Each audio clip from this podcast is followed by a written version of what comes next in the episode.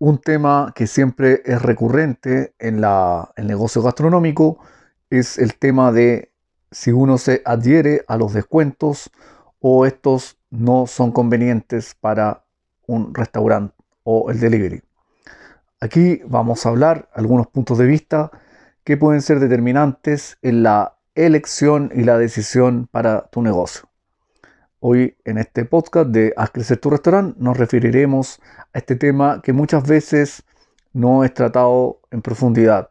Hoy trataremos de hacerlo en forma resumida para que tú, luego de escuchar, tomes una decisión o tengas una idea más clara respecto a este tema tan frecuente que es los descuentos. Podríamos decir que al iniciar una estrategia que tenga como objetivo atraer nuevos clientes, el descuento se ve aparentemente como una gran forma de hacerlo. Ahora, si quieres fidelizar clientes existentes, también podría ser una forma, aunque podríamos decir que eh, no sé si sea eh, ideal porque tal vez no compren más. Luego, eh, la reducción de los márgenes de beneficio sería una desventaja enorme porque las ofertas de descuento pueden reducir los márgenes y eh, si ofrece un descuento de un producto es posible que no obtengas la misma cantidad de ganancias que venías obteniendo antes. Hay una parte importante, la pérdida del valor percibido. Las ofertas de descuento también pueden hacer que los clientes perciban que tus productos o servicios tengan menos valor. Si ofreces descuento con demasiada frecuencia, los clientes pueden pensar que tus precios son demasiado altos y que solo los reduces para atraer clientes. En este sentido, nunca hay que subestimar al cliente. Y recuerda esta frase que decía Aristóteles Onassis. La calidad de un producto es importante, pero también cómo se empaqueta. Las cosas entran por los ojos y a menudo las personas toman sus decisiones en función de la percepción de las cosas y no de lo no de lo que las cosas son en sí mismas. De igual modo, la gente te trata mejor o peor en función de quién crees que tienes delante. Eso es muy interesante tenerlo en cuenta porque si tu percepción de valor empieza a bajar, la gente va a asociar pérdida del valor justamente y no va a querer tal vez retornar a tu restaurante. Por lo demás debes agregar que tienes que asociarte o hacer más marketing, por lo tanto tienes que tener muy bien calculado tus costos. Esto es muy importante, tener muy bien calculado cuánto va a durar esta, esta oferta y ver al final del mes, de mes o al final de la semana si esto ha sido beneficioso en comparación a.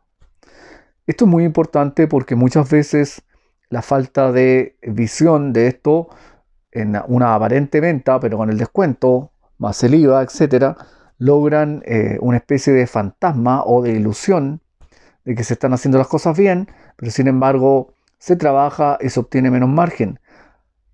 Esto muchas veces es visto en forma negativa, sobre todo cuando eh, se hacen los balances semestrales o anuales en los restaurantes. Por lo tanto, es un factor a tener en cuenta.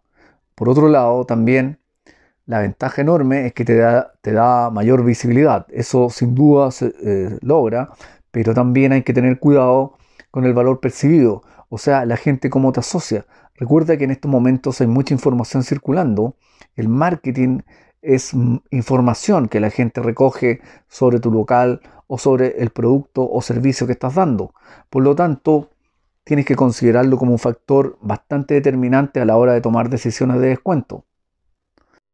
Así que el consejo y sugerencia sería que lo tomaras como una medida inicial para darte visibilidad, como hablamos en una ocasión, como las aplicaciones de comida te dan visibilidad, pero una vez que lo tengas no permanezcas constantemente en el descuento para que tu valor percibido sea mejor.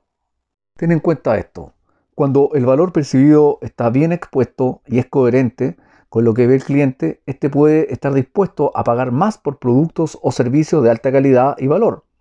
En este caso, la estrategia de competir por precio o descuento podría resultar irrelevante porque el cliente estaría dispuesto a pagar más por la calidad y el, valor que percibe.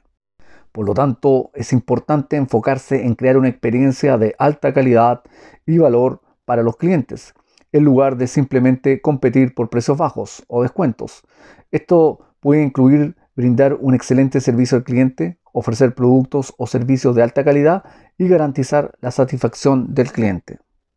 Recuerda que hemos dicho anteriormente que todas las personas vuelven donde han sido bien tratadas. Por lo tanto, si tú te instalas en el corazón de tu cliente, este claramente va a volver. Pero para lograr esto tienes que hacer una estrategia, un trabajo.